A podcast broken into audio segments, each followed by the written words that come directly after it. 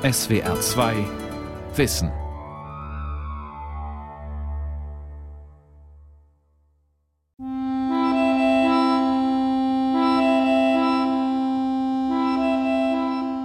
Das Schicksal kann immer und überall zuschlagen. Eines Tages liegt der geliebte Goldhamster reglos im Käfig. Jemand aus dem Pflegeheim ruft an, Opa liegt im Sterben. Oder zwei Autos krachen ineinander und der Bruder kommt dabei um. Jederzeit kann der Tod in das Leben eines Kindes treten, obwohl man ihn am liebsten ausblenden würde. Man möchte die Kinder vor schweren Themen verschonen. Damit wollen wir sie schützen und das Thema weghalten. Und zum anderen sind viele Erwachsene selbst so hilflos in diesem Umgang mit Sterben und Tod, dass sie denken, oh, ich könnte ja nicht mal mit dem Erwachsenen drüber reden und jetzt auch noch mal mit dem Kind, das geht ja gar nicht. Fachleute raten, offen und ehrlich mit Kindern umzugehen. Doch damit sind die verunsicherten Angehörigen, aber auch Erzieher und Bekannte oft heillos überfordert. Sie verschweigen, besänftigen, lenken ab, gehen nicht auf die Gefühle und Bedürfnisse der Kinder ein. Dann wird geschluckt oder oh, das wollte ich jetzt nicht oder fängt an, sich zu entschuldigen und mir persönlich halt nachfragen. Einfach so dieses, ich kann sie erwähnen, ohne dass jemand zusammenzuckt innerlich. Das hätte mir eigentlich schon gereicht.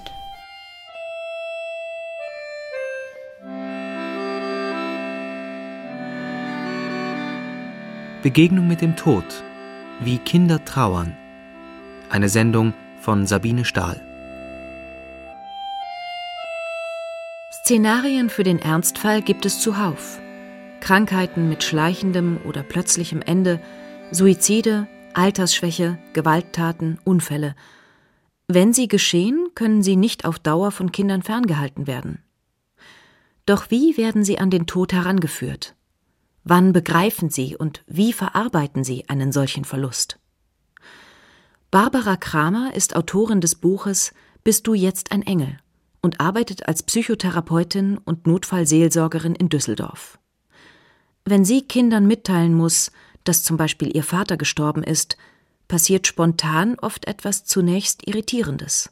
Sie hören die Information, er ist tot, aber können sich das nicht vorstellen. Und im Allgemeinen reagieren sie dann auch es wirkt wie unbekümmert, dass sie sich ganz normal verhalten und erst nach einiger Zeit wiederkommen und fragen, wo ist er denn, es aber gar nicht realisieren können. Ein ähnliches Phänomen begegnete ihr auch bei einem Jungen, der in ihre Praxis gebracht wurde. Es kam zu mir eine Mutter, da hatte sich der Vater aus dem Fenster gestürzt und das achtjährige Kind verhielt sich nach dem Tod des Vaters ganz unauffällig. Er wollte also weiter mit Freunden spielen, wollte gar nicht über den Vater sprechen, zeigte keine Traurigkeit und die Mutter meinte, er muss aber doch trauern. Barbara Kramer beruhigte die Mutter erst einmal und riet dazu, abzuwarten. Also es kann sein, dass Eltern falsche Erwartungen an das Trauerverhalten der Kinder haben. Und das finde ich wichtig zu wissen, dass die Emotionen bei den Kindern später ausbrechen können. Eine derartige Unbekümmertheit ist als Schutz- und Schockreaktion zum Beispiel bei Unfallopfern bekannt. Dass Kinder aber so auf eine Todesnachricht reagieren, ist offensichtlich ein Problem, vor allem für Erwachsene. Sie unterstellen, die Kinder verstünden den Sachverhalt nicht missdeuten ihr Schweigen oder die nach außen gezeigte Unbeschwertheit mit zum Teil fatalen Folgen. Denn manche Kinder ziehen sich dann erst recht zurück. Die Frage kann daher nicht bloß lauten, wie trauern Kinder, sondern auch, wie dürfen Kinder trauern? Eine sehr prägnante Erfahrung war, dass ich direkt nach dem Tod, ich glaube, ich war zwei Tage zu Hause, mich wieder in die Schule gegangen und natürlich aus dem kinderlichen Leichtsinn, ich praktisch allen erzählt habe, meine Schwester ist gestorben, meine Schwester ist gestorben. Und eine Lehrerin hat dann gesagt, ja, und du freust dich darüber, oder was?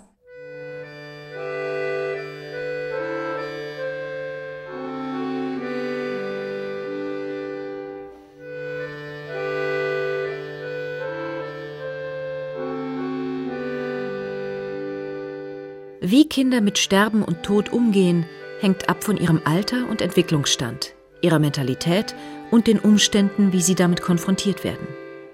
Normalerweise wenden sie sich dem Phänomen Tod ab dem dritten Lebensjahr zu. Sie erlernen das Wort Tod und sprechen davon. Sie zertrampeln Käfer und wollen erforschen, was dann passiert. Auch das rituelle Totschießen gehört zum alltäglichen Spiel.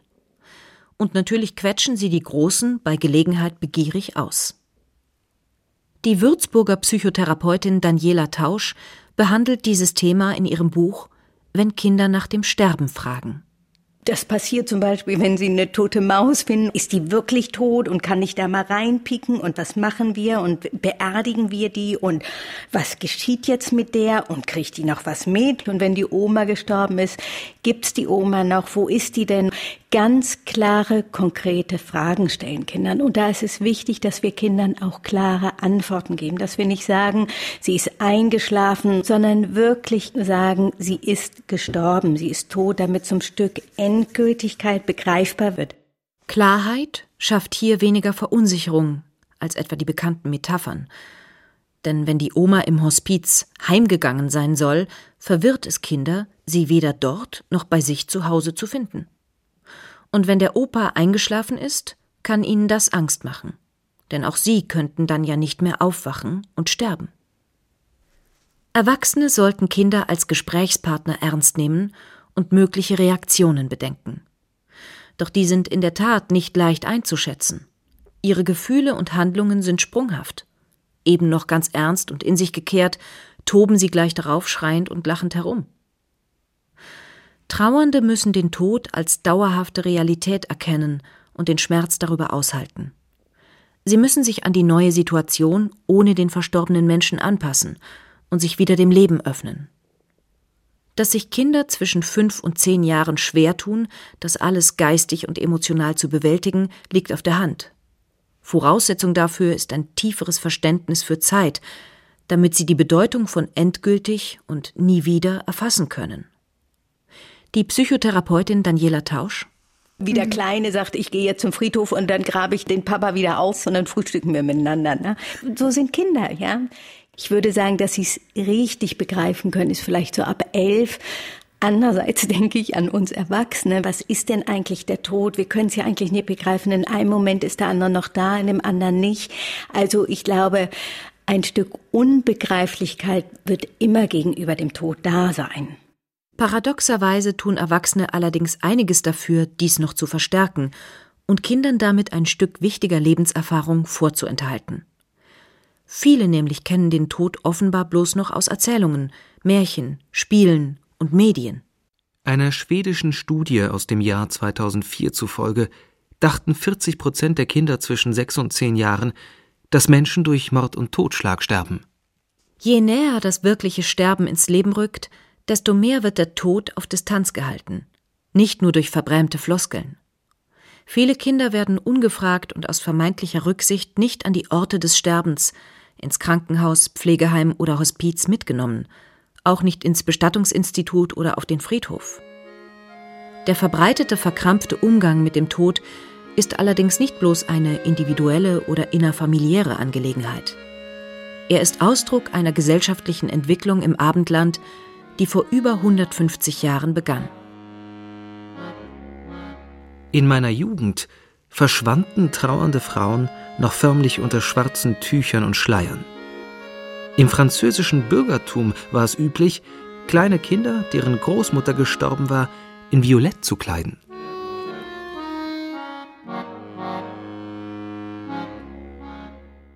Der französische Soziologe, Kindheits- und Todesforscher Philippe Ariès wurde 1914 geboren.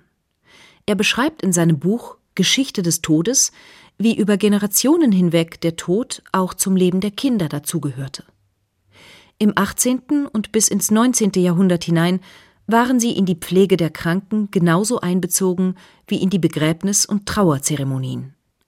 Die Menschen starben daheim, wurden dort aufgebahrt, es wurde Abschied genommen und offen und öffentlich um sie getrauert so wie es Martina bei ihrer Schwester Christine erlebte.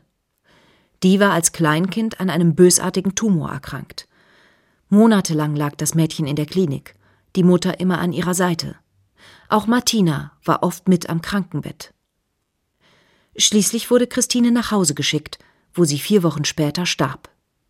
Da war sie fünf und Martina gerade sieben Jahre alt. Ja, es war nachts und ich bin aufgewacht und bin dann ans Bett meiner Eltern und dann ist sie gestorben, während ich dabei war.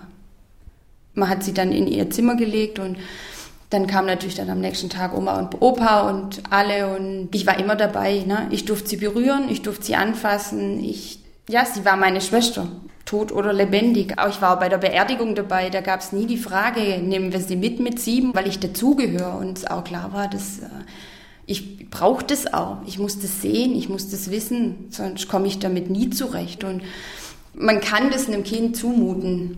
Also man muss das einem Kind zumuten. Ich hätte es jetzt meinen Eltern nicht verziehen. Also ich hätte damit jetzt ein großes Problem, wenn ich damals nicht mit einbezogen worden wäre, wenn ich nicht dazugehört hätte. Dazu gibt man Kindern heute vielfach gar keine Gelegenheit. Mittlerweile sozusagen aus Tradition. Denn im 19. und 20. Jahrhundert mit der Verbesserung der hygienischen Zustände wird das Sterben zu Hause zunehmend als ekelerregend, beschämend und nicht zumutbar empfunden. Sterbende werden zu schwer Kranken erklärt, die ins Hospital gehören, ausgelagert. Philippe Ariès schildert, wie Angehörige sich mehr und mehr davor drücken, ans Sterbebett zu müssen und selbst der Beisetzung fernbleiben. Die Kinder bleiben selbstredend außen vor und werden nach einem Todesfall oft gar nicht mehr informiert.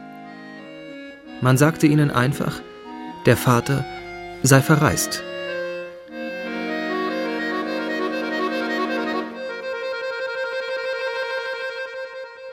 Trauerarbeit kann nur gelingen, wenn Kinder Zeit bekommen, die Unabänderlichkeit des Verlustes zu verarbeiten, wenn sie gehört werden und Rückhalt bei Vertrauenspersonen spüren.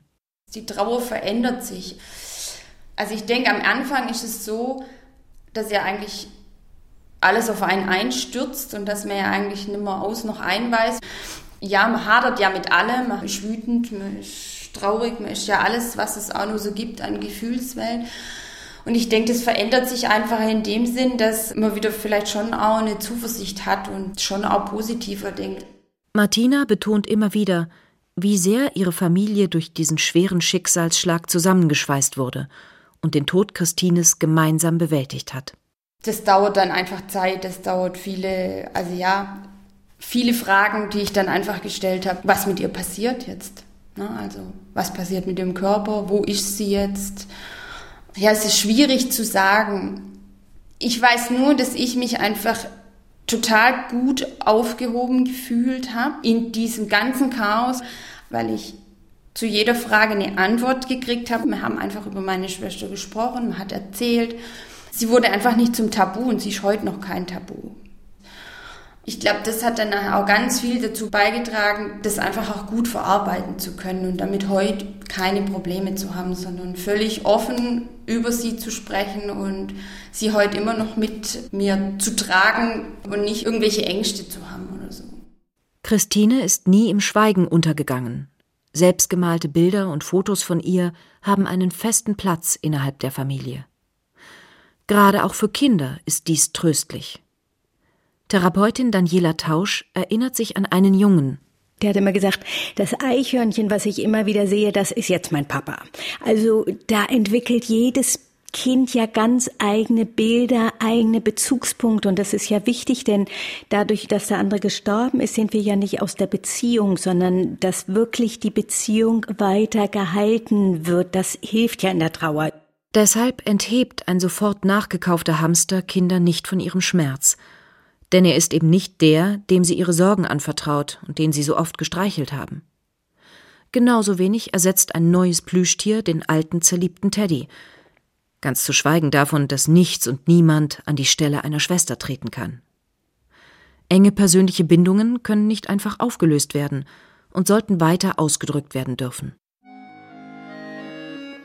Die einen malen deshalb gerne für die Verstorbenen, die anderen schicken Luftballons in den Himmel, suchen sich einen Stern, den sie mit der toten Person verbinden, oder gestalten mit den Familienmitgliedern ein Buch, in das sie Fotos kleben, zeichnen und kleine Gedichte schreiben oder Briefe. Jeder wann und was er möchte. Der französische Existenzphilosoph Gabriel Marcel schrieb Das Wesen, das ich liebe, ist noch immer da auch wenn es tot ist.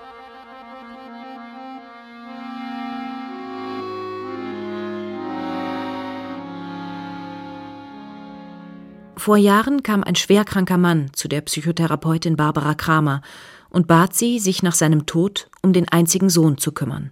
Als der Vater verstorben war, hat sich der Junge selbst gemeldet und gesagt, er möchte jetzt zu mir kommen, Papa wäre tot. Er ist dann gekommen und wir haben an dem Tag ein Ritual gemacht. Eine Wasserschale habe ich aufgestellt und um die Wasserschale Teelichter gelegt und ihn gebeten, eine Geschichte von seinem Papa zu erzählen. Für jede Geschichte, mit der an den Vater gedacht wurde, haben die beiden dann ein Teelicht angezündet und in die Schale gelegt. Doch damit war die Trauerarbeit längst nicht beendet. Inzwischen ist er 18 Jahre alt und in größeren Zeitabständen fragt er immer mal wieder, ob wir dieses Ritual noch mal machen können. Und dann erzählt er seinem Vater, was in der Zwischenzeit geschehen ist, in der Schule, mit seinen Freunden und über dieses Medium, dieses Erzählen und dabei eine Kerze in das Wasser stellen, findet er Nähe zu seinem Vater und das empfinde ich als sehr schön. Barbara Kramer ist über diese Entwicklung auch deswegen froh, weil sie den Jungen doch noch therapeutisch behandeln musste. Denn zwei Jahre nach dem Tod des Vaters brach seine Trauer massiv aus und er konnte nur noch weinen. Kinder verlieren häufig irgendwann nach einem Todesfall ihr inneres Gleichgewicht. Sie schlafen schlecht, stopfen sich mit Süßigkeiten voll oder haben gar keinen Appetit mehr. Viele rutschen in der Schule ab. Daniela Tausch über typische Reaktionen in der Trauerverarbeitung. Vielleicht waren sie schon trocken, dann machen sie sich vielleicht wieder in die Windel oder sie konnten schon dieses und dann können sie es nicht mehr, dass viele mehr Hilfe, mehr Zuwendung brauchen. Oder manche werden dann auch krank und häufig ist ja Krankheit gerade bei Kindern auch wie eine Möglichkeit, einen Entwicklungsschritt zu machen, dass sie dadurch so eine Ruhephase haben. Andere stürzen sich in die Ablenkung und ins Spiel. Wieder andere schämen sich, Eis essen oder in die Disco gehen zu wollen, wo doch gerade der Vater verstorben ist. So kann die eigene Lebensfreude zum Konflikt und der Selbstwert zum Problem werden. Manche Kinder zeigen sogenanntes auffälliges Verhalten, Sie schlagen, sind aggressiv und reizbar. Oder sie isolieren sich, verweigern sich, verstummen. Manche entwickeln psychosomatische Krankheiten, klagen über ständiges Bauchweh oder Kopfschmerzen. Wieder andere laufen Gefahr, sich selber zu überfordern bzw. überfordert zu werden. Und viele leiden an einer tiefliegenden Angst, nach dem Vater etwa auch noch die Mutter zu verlieren. Dann denkt man, oh, soll ich jetzt über den Papa reden? Oh nee, das macht dann Mama wieder traurig und dann fängt die wieder an zu weinen und nee, und ich mach das lieber nicht. Und bei älteren Kindern erlebe ich es oft, dass sie stark tun für die Zurückgebliebenen. Also für die Mama und den Papa denken, oh, ich muss jetzt aber hier ein Stück die Erwachsenenrolle eingehen. Und das ist wichtig, dass wir den Kindern sagen, ich habe selbst Freunde, die mich stützen, das musst du nicht. Also, dass wir Kinder da wirklich entlasten, dass sie nicht plötzlich Erwachsene werden müssen für uns. Die Therapeutin Daniela Tausch sagt, wenn ein Kind länger als ein halbes Jahr auffällig ist, wenn es in der tiefen Trauer stecken bleibt, aggressiv wird oder von großen Ängsten, Schuld- und Schamgefühlen beherrscht bleibt, dann sollte man professionelle Hilfe suchen und es eventuell therapeutisch begleiten. Oft genug nämlich belasten diese negativen Emotionen einen Menschen bis ins Erwachsenenalter hinein, wie bei einer Klientin, die mit fünf Jahren ihren Vater verlor. Sie konnte nicht drüber reden mit ihrer Mutter, es wurde totgeschwiegen, der Vater wurde sogar eher schlechter gemacht. Und sie hatte immer das Gefühl, ich habe Schuld daran, weil ich werde mit Schweigen gestraft. Und dieses Schuldgefühl hat sie diese ganzen Jahre belastet. Oder jemand anderen, der wurde, als seine Mutter starb, zur Oma geschickt, damit der Junge geschont wird, aber für ihn war nie die Möglichkeit, von seiner Mutter Abschied zu nehmen. Und dann ist ja auch das Gefühl, oh, ist die wirklich gestorben oder hat die mich verlassen? War ich nicht lieb genug und darum ist die einfach weggegangen? Darum ist es so wichtig, Kinder an diesem Prozess mit beteiligen, damit sie es begreifen können und wir immer wieder betonen, du hast keine Schuld an diesem Tod. Wichtig ist dies aber auch, weil nicht zugelassene, nicht verarbeitete Trauer aus Kindertagen im späteren Leben zu einem Nährboden für Depressionen oder auch Panikattacken werden kann. Was bedeuten Trauer, Sterben und Tod aber für Kinder, die in jungen Jahren selbst dem Tod ins Auge blicken? Bei ihnen wird besonders offenbar, was es heißt, sie mit ihrer Trauer und Wut, ihren Zweifeln, Ängsten, Sorgen und Sehnsüchten alleine zu lassen.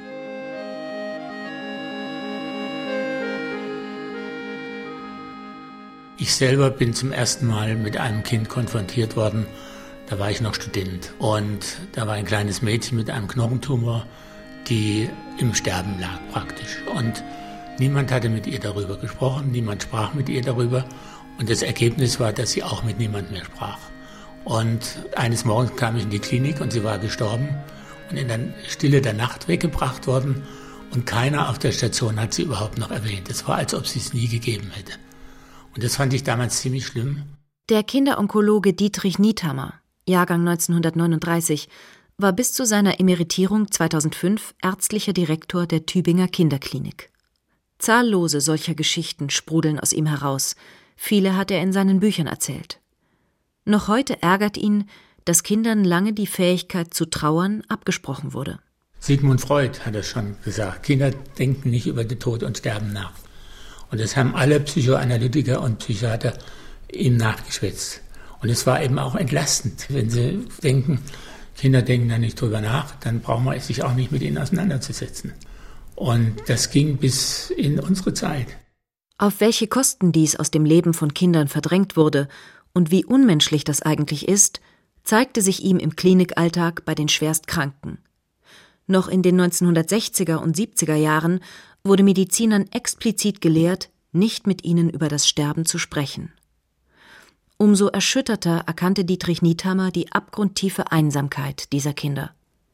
Denn er erlebte immer wieder, wie reflektiert und bewusst sie sich im Innern mit dem Tod auseinandersetzen und wie sehr sie trauern, um sich und ihre Angehörigen. Mittlerweile hat sich in der Medizin einiges getan. Ärzte klären heute Kinder über ihre Krankheit auf und sprechen mit ihnen auch über Sterben und Tod, wenn die Eltern einwilligen. Doch noch immer geht es Kindern und Jugendlichen wie Meltem, die nach jahrelanger Krankheit im Alter von 20 Jahren starb. Ihre Zeilen stammen aus dem Buch Ich hab jetzt die gleiche Frisur wie Opa, das Texte von krebskranken Kindern und Jugendlichen der Tübinger Kinderklinik vorstellt. Ich spüre den Tod immer in meiner Nähe. Ich bin innerhalb von kurzer Zeit sehr reif geworden. Über den Tod kann ich mit meiner Familie nicht reden, außer mit meiner Mutter. Dabei muss ich das doch realistisch sehen. Andere in meinem Alter überlegen sich, was sie anziehen. Kinder und Jugendliche in Trauer. Ernster und weiser als viele ihrer Altersgenossen, da mit Wesentlichem beschäftigt. Reifer und realistischer sogar als viele Erwachsene und doch bedürftig und abhängig von ihnen. Gespielte Heiterkeit oder mit halb erstickter Stimme vorgegaukelte Normalität helfen ihnen nicht, sondern grenzen sie aus. Sie spüren längst am eigenen Leib oder wissen aus unmittelbarer Nähe, dass das Leben anfechtbar und endlich ist. Sie sollten eigentlich nicht auch noch die Ängste ihrer Eltern vor Sterben und Tod mittragen müssen. Dietrich Niethammer wird deshalb nicht müde, an Erwachsene und vor allem an Eltern zu appellieren, bereit und hellhörig zu sein, wenn Kinder mit ihnen reden wollen. Und ehrlich zu sein. Das Schlimmste ist wirklich, Kinder zu belügen. Kinder haben ein unglaubliches Gespür dafür, wenn wir ihnen irgendwas vorlügen wollen. Ich erzähle immer die Geschichte von einem zehnjährigen Jungen, der war so der Erste, der mich gefragt hat, tut Sterben weh? Da wusste ich nicht, was ich sagen soll. Dann habe ich schließlich gesagt, aus lauter Verlegenheit, weißt du, ich bin noch nicht gestorben. Und dann hat er gesagt, naja, das weiß ich doch auch. Aber was denkst du denn? Und dann habe ich gesagt, du weißt, du, ich habe schon so oft am Bett von sterbenden Kindern gesessen, ich habe nie den Eindruck gehabt, dass es weh tut. Und dann hat er gesagt, das ist gut. Vertrauliche Offenheit gibt Kindern Halt, tröstet, hält lebendig, selbst im Angesicht ihres eigenen Todes. Bis zuletzt geht es ja darum, zu entlasten und trotzdem ein unabänderliches Schicksal anzunehmen. Ein Modell, was ich immer wieder gerne benutzt habe, ist das, was die Astrid Lindgren in den Brüder Löwenherz beschreibt. Nämlich ein Land, wo man wieder gesund ist, wo man keine Schmerzen hat. Ich habe ein kleines Mädchen, erinnere mich, die ihre Mutter getröstet hat und hat gesagt, hör doch auf zu weinen, ich habe dann doch keine Schmerzen mehr.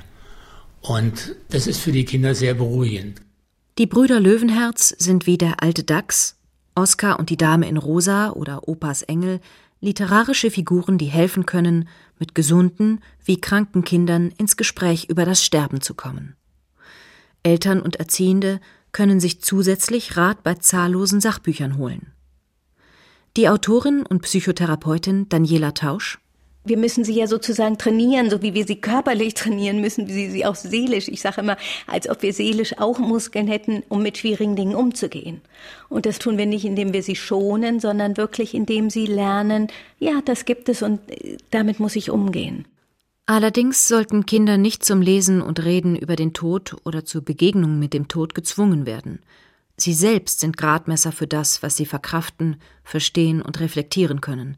Jedes Kind trauert anders aber keines sollte sich wundschweigen und zurücknehmen müssen. Einen heilsamen, geschützten Raum bieten mittlerweile auch Trauergruppen für Kinder.